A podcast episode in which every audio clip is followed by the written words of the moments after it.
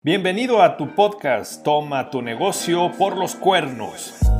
Te invitamos a disfrutar una copa de vino mientras escuchas al contador Raúl Lagunas, al licenciado Eric Hernández y al coach de negocios Alfredo Gutiérrez. ¿Cuál será la nueva idea brillante que te llevarás hoy? ¡Comenzamos!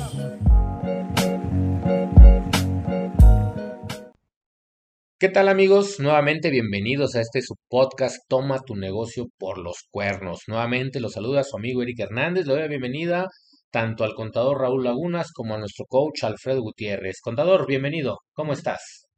Estimado licenciado, buenas tardes, aquí a la orden. Listo, también aquí. Saludos, Eric, Raúl, contento de estar con ustedes. Pues bueno, eh, compartirles que hoy traemos un tema polémico a la mesa, eh, derivado precisamente de nuestros anteriores episodios y bueno, compartirles también que este es el último de nuestros episodios de la primera temporada. Esperamos por ahí que nos compartan sus inquietudes, eh, sus ideas, sus sugerencias para la segunda temporada. Con eso estaríamos cerrando la primera temporada. Y hoy tenemos un tema muy interesante. ¿Qué es mejor para mi empresa? ¿Tener un producto masivo o tener un producto exclusivo? ¿Quién quiere empezar?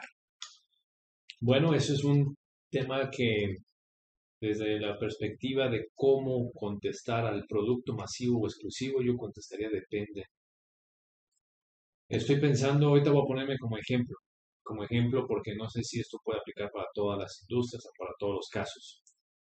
Eh, en mi caso, en mi negocio, es mucho más importante buscar el producto masivo para hacer que mi negocio haga eh, en menos horas la rentabilidad que necesito. Pero por el otro lado, el beneficio del producto exclusivo es un producto más rentable. Ganas más en, porcentaje por cada peso vendido. Entonces, yo creo que no es uno u otro, es cómo combino los dos en una propuesta de valor de negocio, porque también a la vez tengo mercado para ambos.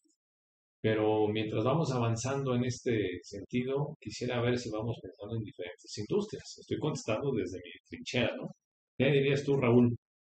Sí, fíjate que es un tema muy interesante y sí, yo iba a votar por una, una sana comunicación.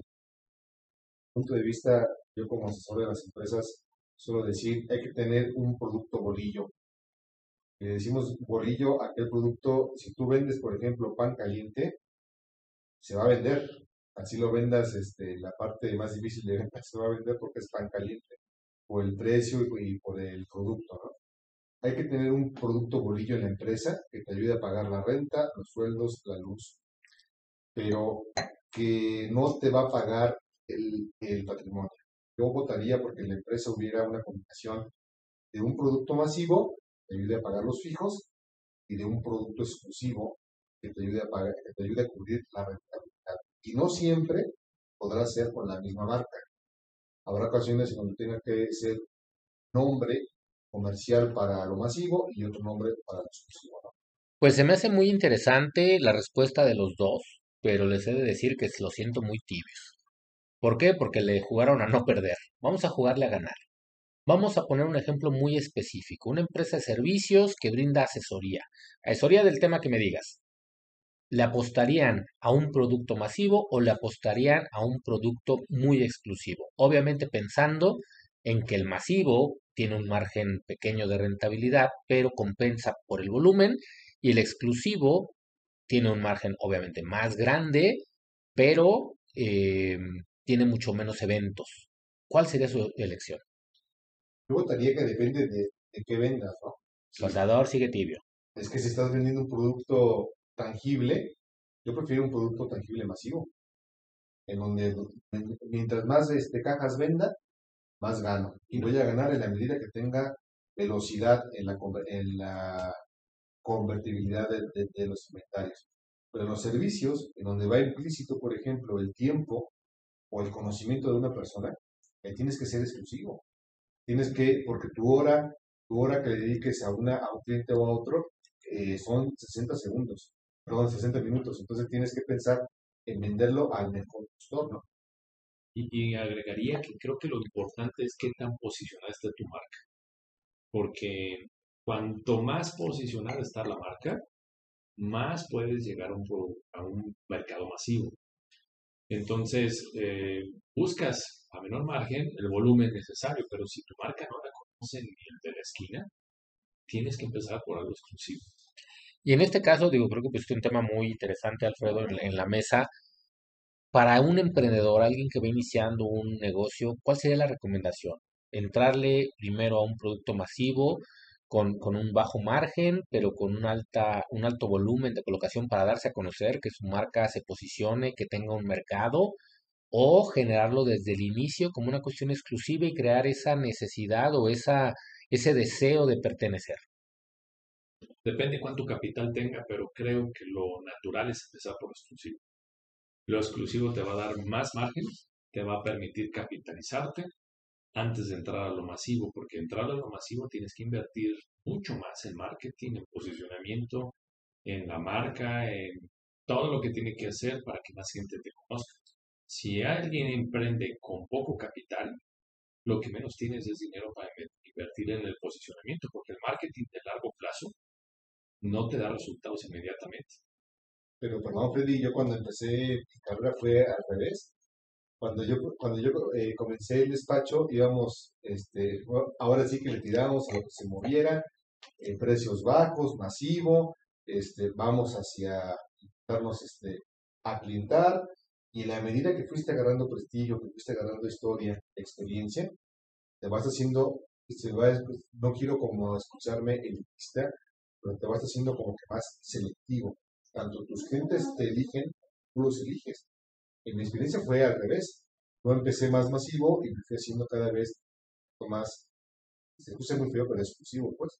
A lo mejor hay que empezar a definir qué es masivo para ti, qué es exclusivo para, para, para lo que estamos hablando, porque masivo para mí sería que lo que tú ofreciste lo puede comprar cualquier persona en la República de México, por ejemplo.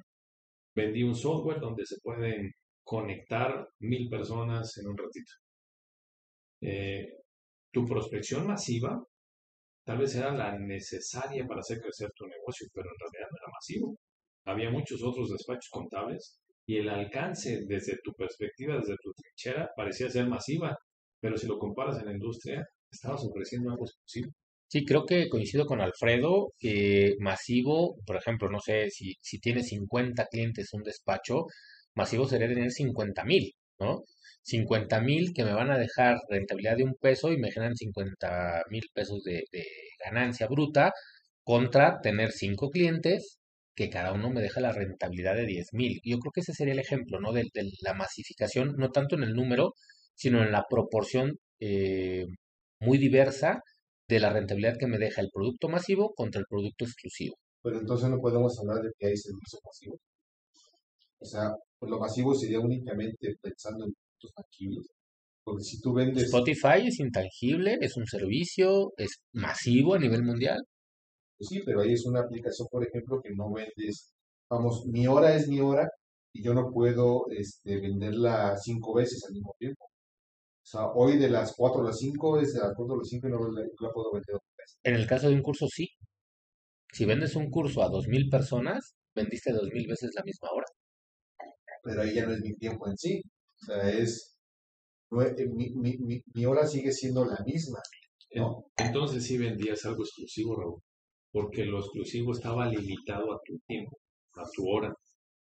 Que, lo, que tuvieras que hacer un marketing masivo desde tus posibilidades para vender lo que en ese momento era lo que tú podías ofrecer en el mercado al momento que emprendiste tu negocio, no deja de ser una, una oferta exclusiva. Claro, ¿qué, ¿qué es lo que creo que en- entiendo muy bien lo que tú quieres decir? Conforme fue creciendo tu negocio, te pareció más rentable hacerte más exclusivo. Pero en un principio, este, más bien yo te diría, no has ofrecido a tu mercado a algo masivo. Para ti tu mercado es exclusivo. Que haya más exclusivos hoy que antes, eso sí. Pero el día que tengas presencia en todos los estados de la República, ya volviste una estrategia masiva. Eh, a eso voy con perspectiva de estrategia masiva. A mí me pasa lo mismo. En un tema masivo es cómo hago que haya presencia en, en un mercado que cuando yo me comparo con la competencia este, su posicionamiento de marca hace que en cuanto publican algo en redes, llegan a 10 veces más público que yo llego. Me gustaría, Alfredo, cambiarte un poquito la perspectiva. Estamos hablando desde el proveedor. Hablemos desde el consumidor.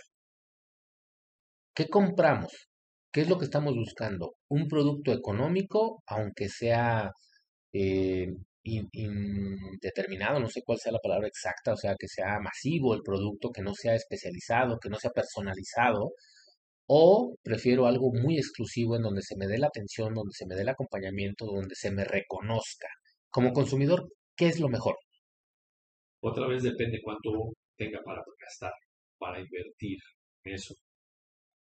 Em, voy a poner un ejemplo, relojes. Habrá quien pueda comprar, si le gusta usar, al mercado que le gusta usar un reloj. Yo puedo comprar un reloj de 100 pesos o puedo comprar uno de 50 mil pesos.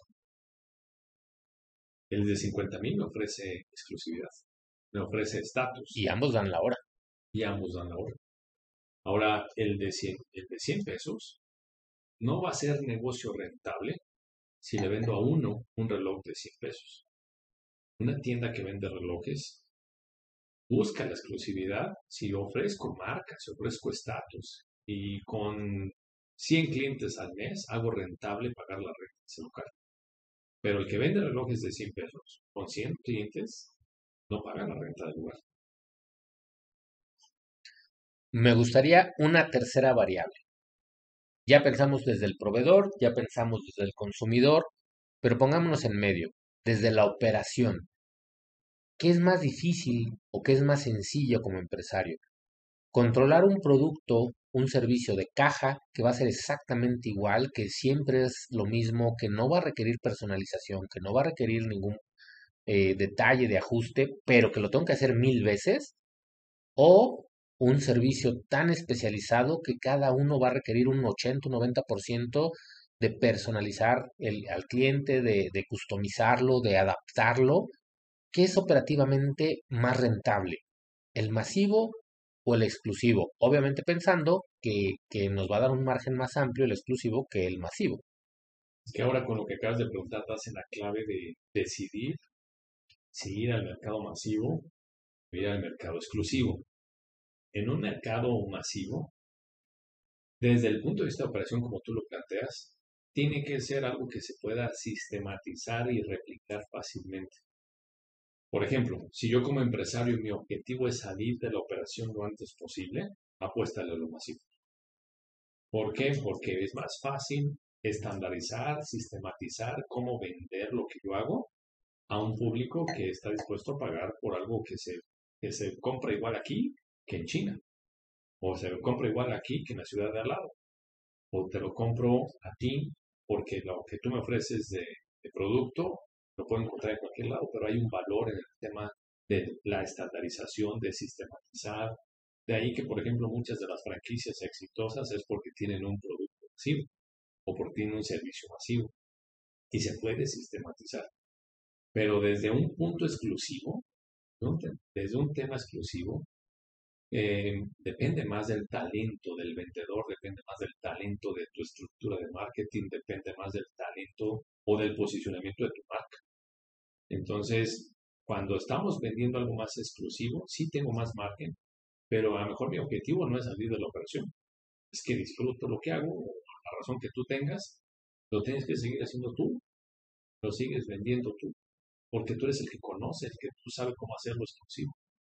Fíjate que ese es un tema, Freddy, porque lo exclusivo, por, vamos, me parece que por definición, lo exclusivo tendría que ser eh, eh, no algo general, sino algo muy específico, muy concreto, especializado, a la medida, y eso genera, eso no siempre es este, eh, apetecible por todos los clientes. Habrá clientes que no busquen algo exclusivo. Vamos, yo, eh, se me antoja una hamburguesa y es muy diferente comprar una hamburguesa de una marca este, Eric ya está este, si no, que paguen patrocinio. no voy a comprar una hamburguesa general este, que sé exactamente cómo va a ser, si lo que busco es una hamburguesa muy este, específica. ¿no? Entonces, eh, vamos, me parece que también la venta exclusiva tendrá que ser comprada por alguien es que valore que tú aportas como exclusivo. Muchas veces no es algo que sea valorado por mucha gente. A final de cuentas, un reloj eh, Rolex de 150 mil pesos vale, te da la hora igual que de la esquina de, de 50 pesos, ¿no? Yo creo que al final cada producto, cada servicio tiene características propias que le van a permitir masificarse o que le van a eh, permitir ser un negocio boutique o ser muy exclusivos. Creo que coincido con el primer punto que se, que se planteó el día de hoy, en que va a depender del momento, del estatus, del conocimiento de marca, del presupuesto con el que se cuente. Digo, a mí me gustaría cerrar el día de hoy eh, haciendo como una recomendación, cada quien desde su expertise, desde su experiencia, desde su conocimiento, ¿qué recomendarían al empresario que va iniciando versus el empresario que ya tiene presencia en el mercado 5, 10, 20 años? Generar el modelo del negocio enfocado a un producto masivo o generar y, especializar el, producto que sea muy exclusivo, tanto para el que va empezando como para el que ya está consolidado. ¿Qué le sugerirían? Yo eh, iré un poquito atrás, Erika, lo que tú acabas de poner es qué objetivo tienes con lo que quieres emprender. Si me da la impresión con lo que estamos platicando ahorita, a ver qué piensan ustedes, pero cuando tu objetivo es máxima rentabilidad posible a través de algo exclusivo, estatus, boutique, eh, dependerá más de tu talento. Entonces puede ser ese modelo de negocio una manera de generar capital, de generar como si fuera la caja chica de tu grupo empresarial, de donde sacas liquidez para otro tipo de modelos de negocios, de donde puedes ir buscando la libertad financiera, que este probablemente sea más difícil, no quiere decir que sea imposible, dejarlo como un legado o que funcione sin ti.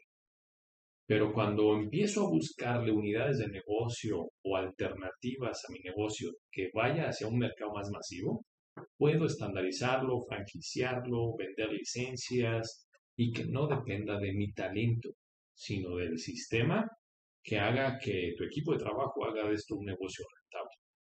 Entonces, ¿qué primero y qué después? Depende de tus objetivos, qué es lo que tú estás buscando y de cómo puedes tú empezar, empezar tu emprendimiento, si es que estás empezando, o si ya tienes un negocio andando, cómo diversificarlo, porque no es que haya uno mejor que el otro, es que la- la- el saber hacer ambos te va a ayudar a acercarte más a que tu negocio funcione sin ti y que tengas la libertad financiera que estás buscando. ¿Qué dirías, Raúl?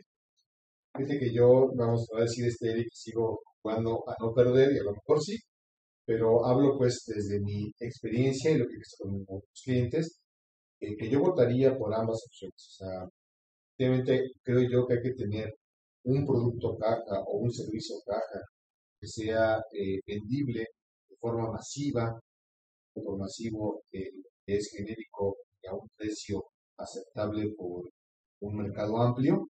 Y aparte, también vender, quizá con otra marca, o con la misma marca si no interfiere, producto más, más exclusivo, más rentable, más caro, pero que sea también obviamente diferenciado.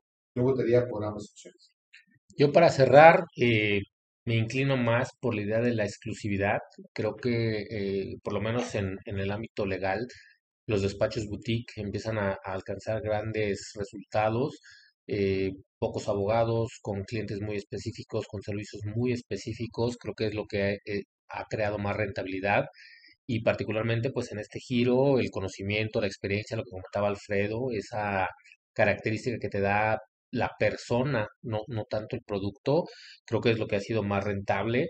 Eh, estamos en un periodo de cambio, creo que después de la revolución industrial, la revolución tecnológica hoy es lo más fuerte que hay y, definitivamente hay que adaptarnos, hay que saber jugar nuestras cartas y pues la invitación es para todos, analizar sus, sus negocios, analizar sus modelos, analizar sus productos y ver qué es lo que les recomiendan. Eh, pues creo que con esto nos podemos despedir y agradecerles a todos los que nos han acompañado esta primera temporada, comentarles que para la segunda tenemos muchas sorpresas. Una de ellas es que Alfredo quiere que nos veamos cara a cara, entonces nos van a ver también en nuevos canales, va a haber nuevas ofertas, nuevos productos, nuevas ideas y pues no queda nada más que agradecerles. Que tengan muy buen día. Esperamos que hayas disfrutado de este capítulo. Por favor, envíanos tus comentarios, tus preguntas, cuál te gustaría que sea el siguiente tema. Síguenos y manda tus comentarios en redes sociales. Te esperamos en nuestro próximo capítulo. Toma tu negocio por los cuernos.